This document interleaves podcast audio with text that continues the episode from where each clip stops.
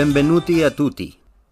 Este es el primer episodio final de Great Professionals Hablan Español, el episodio 21. Durante los dos últimos años se han reunido en los episodios de Great Professionals Hablan Español profesionales con experiencia y con pasión por lo que hacen, desde diferentes países, practicantes en diferentes industrias y sectores, y quienes generosamente han contribuido con un granito de arena a mejorar la calidad profesional de las personas que hablamos español alrededor del mundo.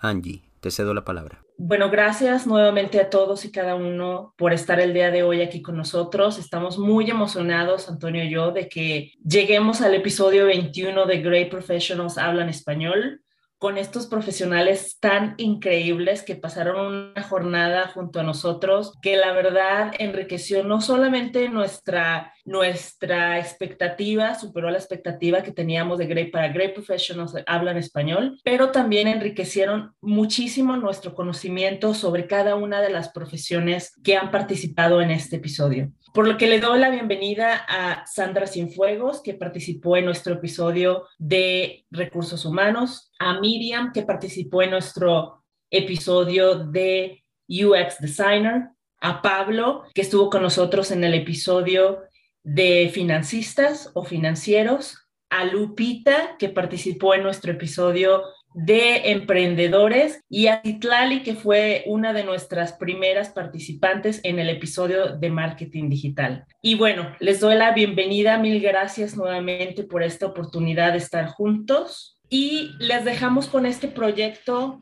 que queremos que hagamos. Recuerden que el día de hoy puede suceder de todo. Hoy se trata de soñar ¿Qué pasaría si pudiéramos tener una fundación que apoye a emprendedores que, de habla hispana alrededor del mundo? ¿Y qué aportación cada uno de ustedes puede traer a este proyecto? Así que sin más, les abro el micrófono y me gustaría ver qué sucede cuando dejamos este grupo de profesionales con esta idea tan poderosa. Pues me gustaría empezar, chicos, si, me lo permiten, eh, Guadalupe, Lupita, por favor, y más que nada en, ese sentido que yo participé en el de emprendedores. Entonces, déjenme decirles que sí les puedo poner en la mesa todo lo que sufrimos, ¿no? Y, yo sé que muchos de ustedes aquí también lo, lo, hacen. Y a mí lo que me pasa o lo que me pasó en su momento, y yo creo que me sigue pasando como emprendedora, uno es especialista y apasionado en lo que hace como emprendedores sabemos lo que nos gustan. En, mi caso es todo el tema de talento, no toda la parte de desarrollo humano. Me encanta, sé mucho de desarrollo humano, pero sé poco de negocios, ¿no? Cuando salgo ahí. ¿Y qué quiero saber? Que alguien me diga, yo, yo he aprendido mucho, pero a prueba y error y siento que pudiera haber estos atajos, ¿no? Alguien, eh, ya muchos de los que hemos padecido, de los que hemos sufrido, ¿qué necesitamos saber para poder hacerlo más rápido, para poderlo hacer más eficiente? Muchos asesores que están ahí, me toca hoy, gracias a Dios, con el Internet, pues uno puede buscar muchas cosas, pero no me he topado con gente, no me he encontrado con la mejor gente necesariamente, ¿no? Entonces, eh, híjole, es, eh, sufrimos mucho en el, en el know-how y poder poner una fundación en este sentido el poder apoyar a, emprendedores y qué podemos hacer, creo que sería un, foco importantísimo para que los emprendedores pudiéramos o pudieran trabajar y, poder fomentar todas estas oportunidades. Bueno, yo hice un poco de tarea, me puse a investigar un poco, porque como dice bien eh, Guadalupe o Lupita, todos los que en algún momento Hemos soñado con tener una empresa, con generarnos mejores ingresos o incluso darle la oportunidad a otros de tener un trabajo, pues sí que tenemos varios retos. No es nada más la idea maravillosa del emprendimiento, sino el llevarlo a cabo y sostenerlo, porque empezarlo creo que pues relativamente todos podemos empezar a construir ese, ese sueño para que ese objetivo se materialice, pero sostenerlo sí que nadie dice este, lo difícil que puede llegar a ser, sobre todo como, lo dice Lupita, no tienes todos los recursos o todas las herramientas, a veces ni sabemos que existen o eh, a lo mejor las conocemos, pero no sabemos cómo aplicarlas. Entonces me di a la tarea de investigar un poco sobre cómo podríamos hacer esto, pensando pues no solo en la idea de la fundación sin fines de lucro para promover el emprendimiento en español, sino también desde dónde, o sea, por dónde empezar, ¿no? Generar una filosofía, valores, una propuesta de valor, qué tipo de aprendizaje nosotros quisiéramos que estos emprendedores tengan. Por ejemplo, eh, a mí me gustaría que el aprendizaje sea basado en retos, basado en un aprendizaje de tipo vivencial y colaborativo, donde el emprendedor sí que tenga retos que quiere conseguir, los pueda practicar y a lo largo tenga toda esta, a lo largo de todo este proceso tenga mentores y también colabore con otros para que esto sea como una ola expansiva, ¿no? Eh, yo aprendí esto y te facilito lo que sigue, tú que vas empezando también. Entonces, pensando en esta idea, me di a la tarea de investigar un poco en números, en qué podíamos hacer, pero yo creo que más enfocado en de dónde podemos financiarlo, cómo podemos continuar, cosas que en su momento sí que no tenía cuando yo empecé que no sabía qué necesitaba.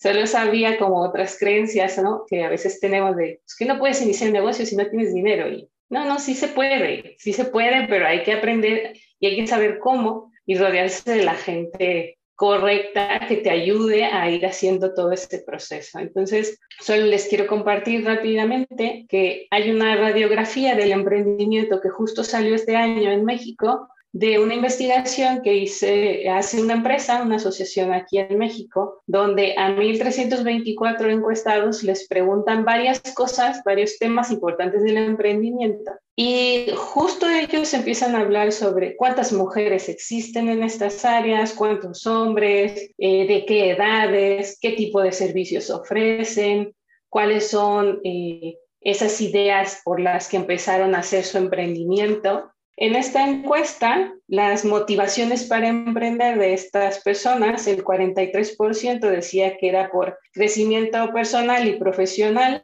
eh, los motivos porque sus empresas en algún momento han fracasado, decían que el motivo más importante o el número uno era el 35% de falta de liquidez, seguido por un 34% de falta de capital de trabajo y eh, pues que lo más difícil de emprender era la falta de acceso a financiamiento, con un 54%, seguido de altos costos en la estructura fiscal y laboral. Entonces yo creo que eso nos podrá ayudar un poco para inspirarnos a tener más ideas en esto que estamos construyendo.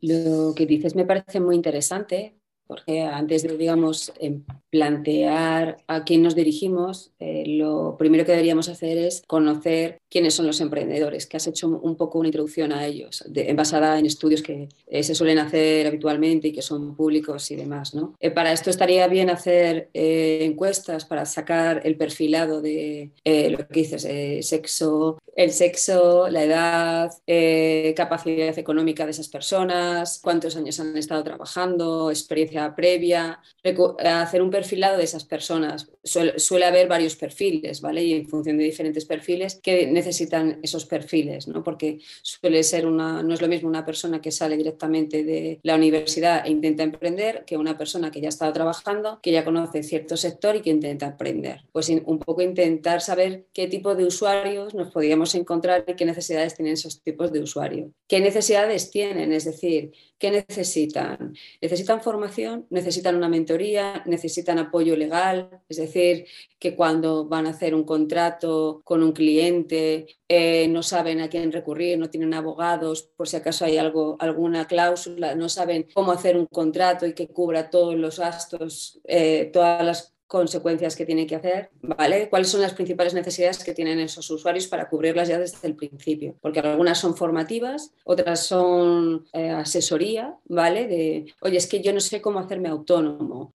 Pues mira, en esta página tienes que hacerte autónomo. ¿Y cuáles son los, por ejemplo, eh, los impuestos que tengo que pagar? Porque aquí en España tú llegas, te haces autónomo y aquí nadie te da ni un papelito para decirte cuándo tienes que pagar los impuestos, que eso a mí me parece terrible. Es, joder, pero dame un papelito. O sea, mándame un email, algo súper básico de cuáles son mis obligaciones fiscales. No, te lo tienes que buscar tú por ahí. Pues eso, ¿no? Decir, ¿quieres ser autónomo? Pues mira, estas son las cosas a las que tienes que emprender. Un poquito cuáles son esas necesidades y esos miedos, ¿no? Recomendaciones, de sí, está muy bien que emprendas, pero vas a tardar el triple de lo que tú crees necesitas ahorrar el cuádruple de lo que piensas, es mejor que empieces a emprender cuando estás trabajando que hacerlo solo porque todos los errores que tengas van a tener un coste económico y a lo mejor hasta que lo consigues ya no, ya no te da tiempo y por eso hay mucha gente que emprende una segunda vez porque la primera fue un aprendizaje, a hacer eso, ¿no? A lo mejor necesitan también charlas de gente que, que explique su experiencia y cómo ha sido, comunidades. Oye, necesito una comunidad para hablar con alguien para no sentirme solo ante, ante esto, ¿no? Espacios de trabajo, necesito un sitio de coworking. ¿Dónde hay sitios de coworking en los que pueda dar? Eso, conocer un poco el perfil del usuario, qué necesidades tiene y una vez entendidas el perfil y las necesidades que tiene, decir, bueno, de todas esas necesidades, ¿cuáles son las que creemos nosotros que podemos resolver o cuáles vamos a priorizar y vamos a resolver desde nuestra fundación.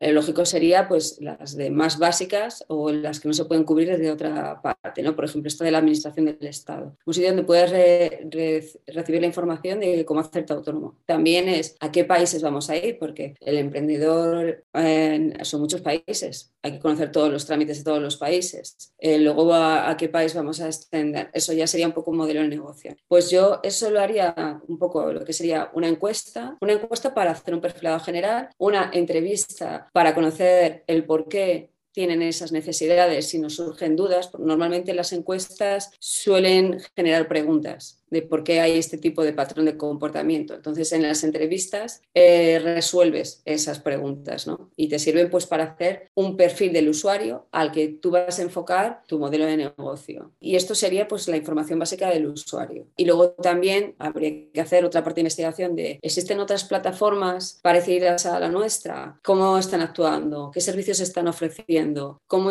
interactúan con los usuarios? ¿Qué podemos aprender cosas buenas y cosas malas? ¿no? Un benchmarking de la competencia. ¿vale? Esa sería la parte de investigación de usuario y competencia que necesitaríamos para, digamos, plantear luego el modelo de negocio y hacia dónde tenemos que ir. Y bueno, yo lo enfoco lo del benchmarking un poco a nivel eh, de diseño web, ¿vale? De cómo son sus plataformas. Luego habría que ver eh, a nivel de negocio es cuál es la comisión que están dando por sus servicios, cuál es la relación contractual que tienen con la gente, cómo a nivel de marketing, cómo esta gente se está, se está promocionando, a todos esos niveles, ¿no? A nivel de negocio, a nivel de web, a nivel de marketing, digamos para ir planteando también para saber dónde hay un hueco, dónde podemos entrar. Pues mira, no vamos a repetir dónde, cómo nos diferenciamos de la competencia. Es decir, vale, repetimos cierta información básica que debemos de tener porque el usuario espera encontrar esta información, pero ¿cómo nos diferenciamos? Mira, nosotros vamos a generar una comunidad, nosotros vamos a tener mentores, nosotros vamos a hacerlo de esta manera, ¿no? Digamos, esa investigación nos sirve de base para ir planteando cuál va a ser el modelo de negocio y cuáles van a ser nuestras ventajas competitivas respecto a la, competencia. Yo quería agregar, eh, sobre todo después de lo que Sandra y Miriam muy bien remarcan, siento que parte de que los que hablamos español no tenemos esa intención de emprender o cuando lo hacemos, desafortunadamente un gran porcentaje no es exitoso, viene un poco también de la cultura de planear poco o ser demasiado positivo en los planes. Esto es cultural y, nos, nos hace resaltar en muchos otros aspectos, pero en este en específico y habiendo migrado a Canadá, donde es un poco al contrario, todo se tiene que planear hasta el punto y coma y todo, ese choque cultural me ayudó a darme una perspectiva de cómo podríamos mejorar en específico. Por ejemplo, la pregunta de hoy, el emprendimiento en personas hispanoparlantes, que normalmente recae en personas de países latinos. Entonces, esa confluencia es interesante porque nos da una ventaja competitiva que bien menciona Miriam. ¿Cuál sería nuestra ventaja o nuestra comparación contra la competencia? Y es eso, tenemos toda la energía, las ganas, la motivación, si le agregáramos el, componente de mejor planeación, expectativas realistas en lugar de optimistas, y escenarios realistas en lugar de lo que me gustaría o el primo de mi amigo me dijo o me ofreció. Entonces, esa es una, este grupo tiene esa ventaja de poder traer ambas partes a la ecuación. Sandra comenta los factores por los que no es exitoso es dinero, dinero y dinero. Mencionó flujo de capital, mencionó falta de acceso a financiamiento, sin embargo, ella misma indicó que ella no necesitó dinero para hacer su emprendimiento. Sí, creo que es la falta de planeación la que nos hace al final decir, me faltó dinero, entonces tengo que retirarme. Pero con los elementos que también mencionó Lupita, más acceso a elementos que te den información para no tener que ir a oscuras o a ciegas. Cuando tú haces este lanzarte al vacío, sí es lanzarte al vacío, pero tal vez con un paracaídas, porque ya tienes una base de información, una red de contactos, eh, mentores, que bien menciona Miriam, porque no es que no se tengan los recursos, pero a veces también como latinos nos da pena pedir ayuda. No siempre es falta de dinero, no es que haya falta de colaboración o no haya los recursos, pero anímense a pedir ayuda y sobre todo sean realistas y las expectativas que tengan no es ser, yo quiero ser millonario en un año. Pues sí hay millonarios que se hicieron ricos en un año, pero no es la mayoría y noten cuántos millonarios existen en el mundo. Entonces, simplemente es tener clara la misión y sobre eso plantear tus objetivos. Sobre todo, mantener una vista realista. A mí me encantaría también tener una mansión, pero ¿qué tan realista es este objetivo? ¿Y qué tanto realmente necesito una mansión? Que prefiero ayudar, prefiero sacar este producto maravilloso que yo sé que va a hacer una diferencia en el mundo. Todo esto hay que aterrizarlo antes de lanzarnos. Voy a tomarlo de Citiali, eh, porque comparto plenamente que a la vida es más fácil con un millón de dólares en el banco. no me canso de decirlo. Y muchas veces ese es el argumento para no avanzar. Si tuviera, si me dieran, si consiguiera, entonces lo haría. Dos cosas. Yo creo que muchas veces el mundo emprendedor está muy enfocado en, el, digamos, en la teoría de la startup tecnológica que tiene que llegar al IPO como que muy enfocado en eso, muy enfocado en los grandes, en los grandes unicornios, y en realidad el 97% de las empresas en, América Latina son pymes, micro y pequeñas empresas. Y esa micro y pequeña empresa es un emprendimiento. Lo que pasa es que como que todo el, ecosistema emprendedor está mucho más enfocado en, en, tratar de identificar al unicornio. Y en realidad la mayoría son el que abre el kiosco, el que pone la consultora, el sanitario que decide independizarse y poner Entonces, yo creo que ahí hay un enorme eh, terreno de camino que el que mencionaban, que es el del apoyo. El Citali lo, lo, hacía un resumen muy bien de lo que decía Guadalupe, Sandra y Miriam, y comparto, es el apoyo es, es, emocional, es decir, ok, el, el paso a emprender, que como Sandra nos decía, hay una motivación económica, a veces una necesidad económica, decir, no tengo trabajo, pero quiero llevarle comida a mi familia, y eso requiere un apoyo emocional que no necesariamente es plata. Un apoyo que es lo que decían, es el apoyo de qué tengo que hacer, cómo lo tengo que estructurar, cómo lo quiero hacer, que obviamente que si te doy la plata lo haces. Lo que pasa es que también tengamos que ser conscientes que a veces, muchas veces, el entregar dinero eh, de libre disposición es también un problema, porque no todas las personas tienen un dominio absoluto en el manejo de las finanzas.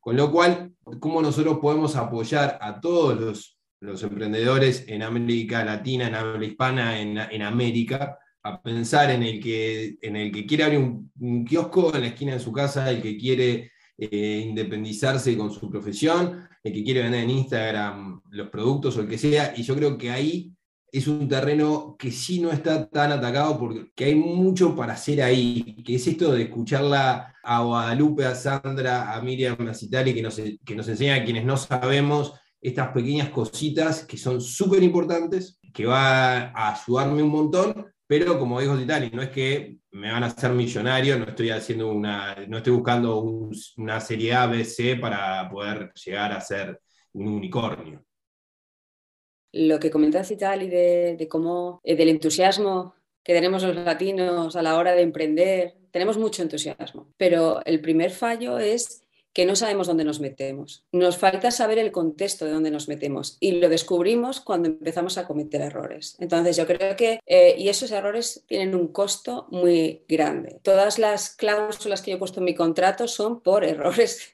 que he tenido con mis clientes.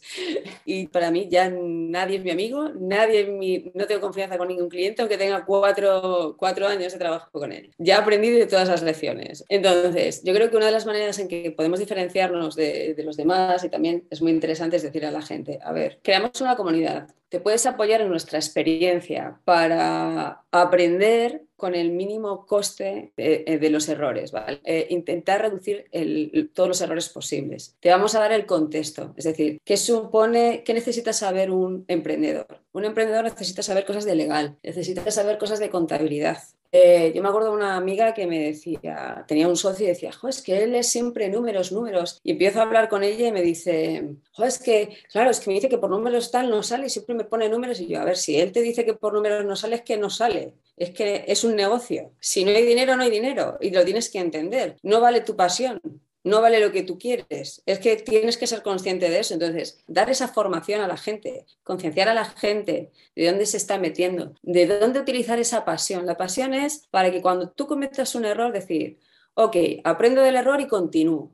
Y esa pasión es la que te va a hacer que no te desistas y que continúes y que aprendas o que inicies o que te animes a hablar con otra gente y aprendas. Y también, como tenemos ese exceso de pasión, eh, también nos desanimamos rápidamente. Entonces, es no te desanimes, aprende. Hablando con un amigo decía, no, esta es una lista esta es una lista de, eran intentos de gente que había intentado contactar con ellas para venderles su negocio, de la lista de fracaso. yo, no, esto es la lista de perfeccionamiento. Tú estás perfeccionando tu discurso de venta. Has hablado con 50 personas. A las 55 tu discurso de venta va a estar fluido va a estar genial. Ya verás cómo consigues contactar con gente y te y enganchas a ese cliente. Eso sería un punto fuerte a la hora de comunicar a nivel marketing. De, intenta, eh, nosotros estamos aquí en una comunidad para ayudarnos unos a otros y aprender de nuestra experiencia, para que tú cometas los menos errores posibles. Si tienes una duda, aquí para eso estamos. Eh, te vamos a formar para que te des cuenta de dónde te estás metiendo, ¿vale? Y que te prepares bien para cuando te quieras emprender, qué tienes que tener en cuenta, ¿vale? todo el mundo que emprende antes está en un trabajo o algo. Pues saber qué tengo que tener en cuenta, cuántos ahorros tengo que tener, cuántas cosas más o menos para cuando te metas, te metas con cabeza, ¿vale? Preparar un poco a la gente. Eso es formación, eso no es, no solamente es dar dinero. Y, y al final esa formación que tiene un coste monetario en errores, y que tiene un coste de dinero, si se lo ahorramos a la gente y se lo damos como formación, más que como dar, que dar financiación, realmente tiene mucho valor para ellos, ¿no? Entonces por ahí se podía vender bien y enfocarlo bien, porque desde mi experiencia freelance, yo cuando yo llegué dije, no tengo ni idea, no sé a quién preguntar, pregunté a amigos, eh, me metí en una cooperativa, me ayudó muy bien, por ejemplo, me puedo meter en una cooperativa, ¿qué otras cooperativas puedes hacer? O sea, entender un poco el ecosistema porque tú llegas y es un salto al vacío total. Entonces, pues que no sea un salto al vacío, ¿sabes? Que sepas dónde te metes. Yo creo que ahí es donde más podemos ayudar a la gente. Y hay cosas que son eh, generales para todos los países, es decir, formación fiscal, formación de contabilidad, eh, formación de previsión de impuestos, cosas así así, eso se puede hacer general. Se me ocurre una idea con todo lo que comentan. A mí me encantaría o me hubiera encantado tener, sobre todo con los recursos que hoy tenemos, como una incubadora de negocios digital. Yo oigo a Miriam y digo, ¿por qué no conocí a Miriam hace 13 años? Yo tenía que haber podido haber hecho muchas preguntas a mis clientes. Yo, yo decía, ¿no? De, de esta soberbia del emprendedor, yo sé lo que tú necesitas y nunca les preguntamos a nuestros clientes qué necesitan si hoy yo pudiera tener una incubadora, una página, un servicio web, donde yo pudiera tener toda esta expertise, ¿no? Incluso lo que decía Pablo me encantó, necesitamos asesoría emocional también, porque a veces me toca escuchar a muchos emprendedores que quieren poner un negocio nada más porque quieren renunciar al mal jefe que tienen. No, no entienden todo el coste que requiere poner un negocio y a veces vas a tener mucho más estrés, ¿no? Teniendo emprendimientos que trabajando. Entonces, si yo hablara de una incubadora de negocios digital, es dónde tengo todo ese conocimiento, dónde tengo a lo mejor manuales de negocio, como, ¿no? Cosas grabadas, poder tener ese acceso a todo lo que yo quiero saber, ¿no? Incluso Miriam lo decía por países, a lo mejor aquí tienes estos consejos legales para España, aquí están los consejos legales laborales para México, aquí están para Uruguay. O sea, poder tener un acceso como muy, muy, muy dinámico y hablando de financiación, yo vería dos cosas. Una, yo hubiera pagado una membresía, pero con la, ¿no? Con los ojos cerrados, una membresía probablemente por pertenecer a una plataforma digital, a un asesor que yo pueda bajar información, que haya algún, a lo mejor consejos gratuitos, pero otros que yo tenga que pagar, ¿no? Pero con un coste menor. ¿Por qué? Porque sí puede haber estos sponsors, ¿no? Estas empresas, estas escuelas, ¿no? Acá en México tenemos algunas universidades que apoyan muchísimo el emprendimiento y que estarían felices de poder apoyar este tipo de, de, plataformas. Es decir, yo lo que veo, chicos, si están de acuerdo conmigo, es los emprendedores necesitamos saber y necesitamos saber, como bien decía Citlali, eso del paracaídas, ¿no? O sea, me voy a aventar al vacío, pero si sé por lo menos dónde voy a caer o cuánto, cuánto tiempo me voy a tardar en caer, cuáles son aquellas cosas que necesito integrar el poder tener eso antes de, lanzarte, creo que, y es parte de lo que también decían, no necesitamos dinero, necesitamos cómo saberlo usar.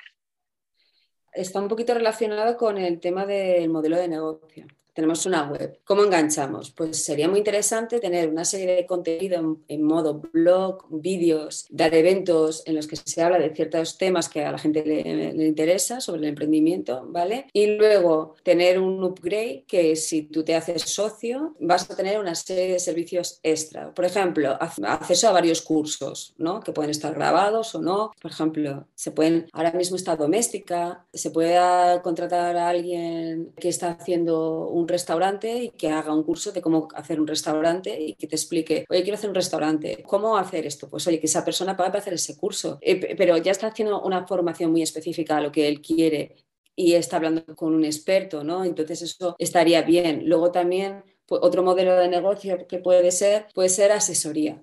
Es decir, que tú tienes una especie de asesoría legal en la que tú puedes preguntarnos ciertas cosas o que nosotros tengamos un servicio de gestoría impuestos con un acuerdo con varias gestoras o lo que sea y que así le das tus clientes a esas gestoras y te vayan gestionando eso. Porque uno de los primeros problemas que tiene la gente es que no tienen ni idea de impuestos, de cosas legales, ni a quién acudir y, y tienen que ayudar. ¿Qué pasa? Va a haber una serie de clientes que no tengan dinero y que tengan que hacerlo totalmente gratis y tendrán que hacerlo ellos solos, ¿vale? Que a lo mejor se puede hacer con un cursito de formación y que ellos lo hagan. O mira, no, yo quieres atenderme de esto, eh, quiero que alguien me lo haga. Entonces, mira, te doy un contacto para que lo hagas con esto, nosotros nos llamamos una comisión, lo que sea, y ya te, te paso el contacto o lo que sea. Eso sería, por ejemplo, un modelo de negocio. También sirve un poquito para poner en contacto ¿no? a gente y hacer un poco comunidad.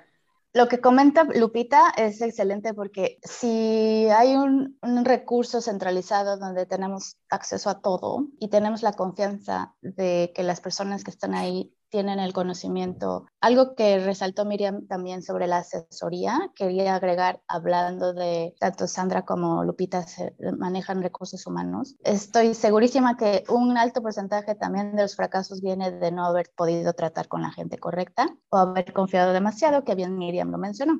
Contratos de palabra, cláusulas que nunca se anotaron porque, ay, somos, somos amigos o eres mi familiar. Entonces, mucho de esto es tanto recursos humanos a nivel personal como son mis empleados o bien mis clientes. Entonces, asesoría legal en todos los términos, incluido recursos humanos. Y también, Miriam, lo mencionaste antes de la intervención de Lupita, el tema de mirar tus fracasos como aprendizaje. Eso también lo tenemos como, ay, es que fracasé y qué vergüenza. Al contrario, hay que cambiar hay que cambiar y como bien dices, mantener la pasión en alto y al contrario, ahora ya tengo más elementos para hacerlo mejor la próxima vez. Fracaso, sí, es un fracaso, es un obstáculo, fue un, error, no lo preví, la próxima vez ya no me pasa. Eso también es parte de la mentalidad, no sé si en los demás países, pero también en México se ve muy mal que te vaya mal, ¿no? Incluso hay como este de avergonzar al que le fue mal, al que lo intentó. Eso es tristísimo, en lugar de aprobar, aprovechar o, apoyar o decir, bueno, eh, la próxima vez, o lo que sea, mostrar cualquier parte de apoyo, en México al menos, no sé si es generalizado, pero es lo que he notado a veces, incluso burlarse, ¿no? ¿Para qué lo intentaste? Cosas así que también son muy negativas en términos culturales pero como bien indica Miriam, en México de hecho hay una empresa que se llama Fuck Up Nights, que de hecho hace pláticas para resaltar los errores de empresas o empresarios que ya son ahora exitosos, pero te comparten lo, lo que fue mal y fue mal a niveles estratosféricos, ¿no? A veces son errores millonarios, a veces simplemente son fallas en el nombre de algún producto, cosas que no, no todo sale bien siempre, entonces, ¿por qué no mostrar lo que salió mal para que otros aprendan? Quería tomar ahí el concepto, para mí es, es muy relevante esto del acompañamiento. Yo di una charla en Up Nights que mencionaba Citali y ahí armé mi concepto de fundé y fundí muchas empresas para poder reírme de mí mismo y de poder tener esa eh, capacidad de levantarme, que porque es verdad, es un dato de letra. Para mí va mucho en el acompañamiento. Ustedes hablan materiales hoy en día este, y más post pandemia hay infinitos, infinitas fuentes de información, eh, plataformas educativas, tenés básicamente lo que se te ocurra. Obviamente que ahí hay un trabajo de curaduría muy sensible porque cada uno tiene su impronta, algunos están espectaculares para vos y otros no están tan buenos para mí.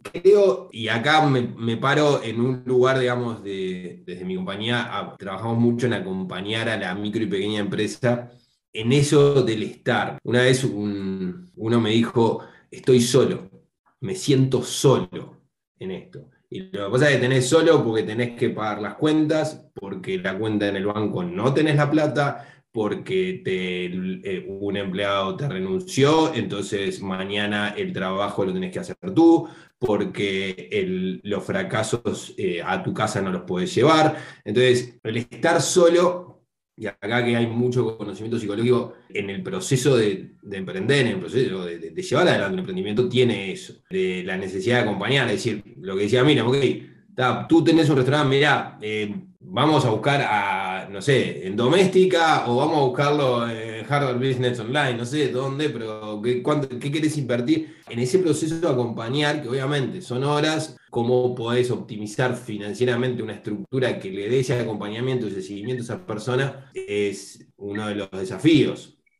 Yo quisiera agregar de algunos puntos de los que hemos estado comentando en estos momentos todos y resaltar tres que me parecen muy importantes de lo que hemos estado hablando. En esta investigación, de esta encuesta que yo les platicaba al inicio, hay un dato que dice que el 45% de los emprendedores han tenido alguna empresa que fracasó. Entonces, si de mi 100%, el 45% hemos ya vivido esto, y me incluyo porque sí que ya lo he vivido, quiere decir que es una constante, más no algo que define tu vida, ¿sabes? Realmente yo creo que es empezar a ser conscientes de que es una posibilidad y de que justo cuando ocurra vamos a aprender. Y también se vale, dentro de este acompañamiento que decía Pablo, hacer una pausa y replantearnos, porque yo sí que lo he hecho, si esto es realmente lo que quiero para mí, si esto es realmente lo que yo quiero hacer, darme unos días como para descansar, para sentirme mejor, para llorar incluso, porque estamos, eh, estamos en un proceso de duelo por una pérdida de algo que era una, un objetivo de vida que no ha funcionado como nosotros esperábamos. Entonces, dar este acompañamiento también a los emprendedores sobre temas muy importantes como el burnout, que sí que ocurre, que sí que es una realidad, el regular emociones, no solo el acompañamiento legal, contable, fiscal, que es muy importante, también esta otra, donde automotivarnos es uno de los retos de los emprendedores, porque nadie llega y te dice, vas muy bien, lo estás haciendo perfecto. A lo mejor sí, tu familia o quienes están cerca de ti o quienes creen en tu proyecto, pero a veces no, y a veces decírnoslo todos los días cansa y también necesitamos esos espacios para aprender que son áreas de crecimiento y no necesariamente fracasos y sentirnos más preparados y acompañados durante ese proceso por lo que yo llamaría o nos llamaría a nosotros como agentes de cambio o innovadores sociales enfocados justo no solo en la parte administrativa, sino en la parte de la persona, de qué tipo de acompañamiento necesita, como recapitulando un poco eso que decía Miriam, de aprender qué necesitas, pero no solo al nivel de tu empresa o de lo que quieres hacer, sino a nivel personal, para que realmente ese sea, sea un acompañamiento que se diferencie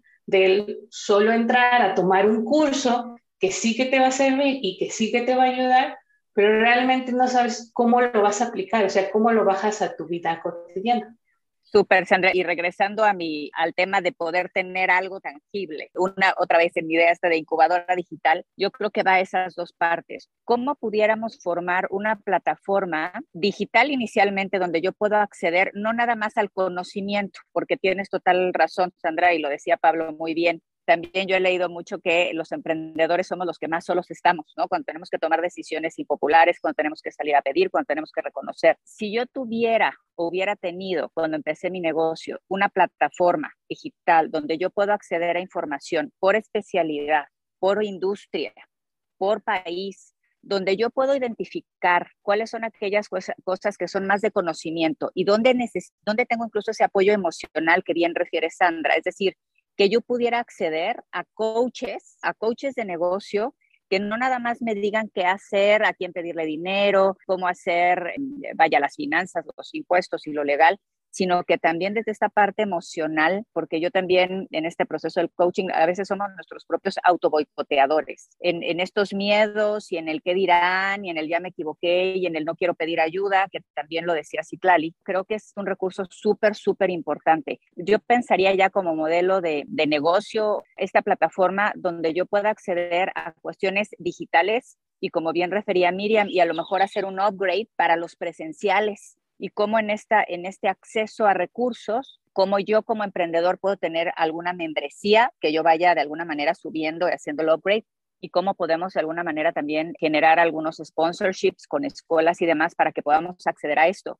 Y en esta, en esta misma plataforma, creo que el mismo emprendedor, al otorgar su información, se le dan bonus. Entonces, tú me dando puntos y cada punto que tú me des para esta investigación de mercado que bien también refería Miriam. Entonces, vamos haciendo esa alimentación. ¿Qué necesitan los emprendedores? Porque si ahorita ustedes me dicen, digo, temas de industrias, de sectores donde los emprendedores requerimos, pues yo creo que es por todos lados lo que decían ahorita los startups, sí, pero también como referían el tema, Pablo, de las pymes, habemos de todo para todos. Y más allá de, tener ya industrias como muy, muy segmentadas, yo creo que la innovación es lo de hoy.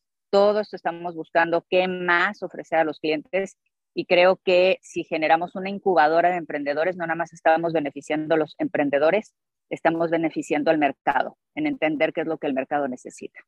Quisiera resaltar que, como bien dijo Lupita, la innovación está en todos lados y si no estás innovando, pronto va a morir tu empresa. Donde me gustaría ver más innovación en lo concerniente a tecnologías, energías y materiales sustentables, orgánicos, biodegradables. Me parece que con la pandemia se hizo visible que la interacción humana con el medio ambiente es excesivamente tóxica y si continuamos con estas tendencias, pronto no va a haber ni dónde innovar, ni dónde comer, nada, dónde viajar, ni siquiera dónde vivir. Si bien podemos hacer lo que se nos antoje en este mundo y dedicar nuestro esfuerzo, recursos y pasión a lo que queramos, les quisiera pedir no olvidar también dedicar un poquito de ese tiempo a mejorar nuestro entorno, justo como vivo en Canadá, una de las principales sorpresas que me encontré acá es el porcentaje de comida que se gasta. Se desperdicia hasta un 63% de comida en perfecto estado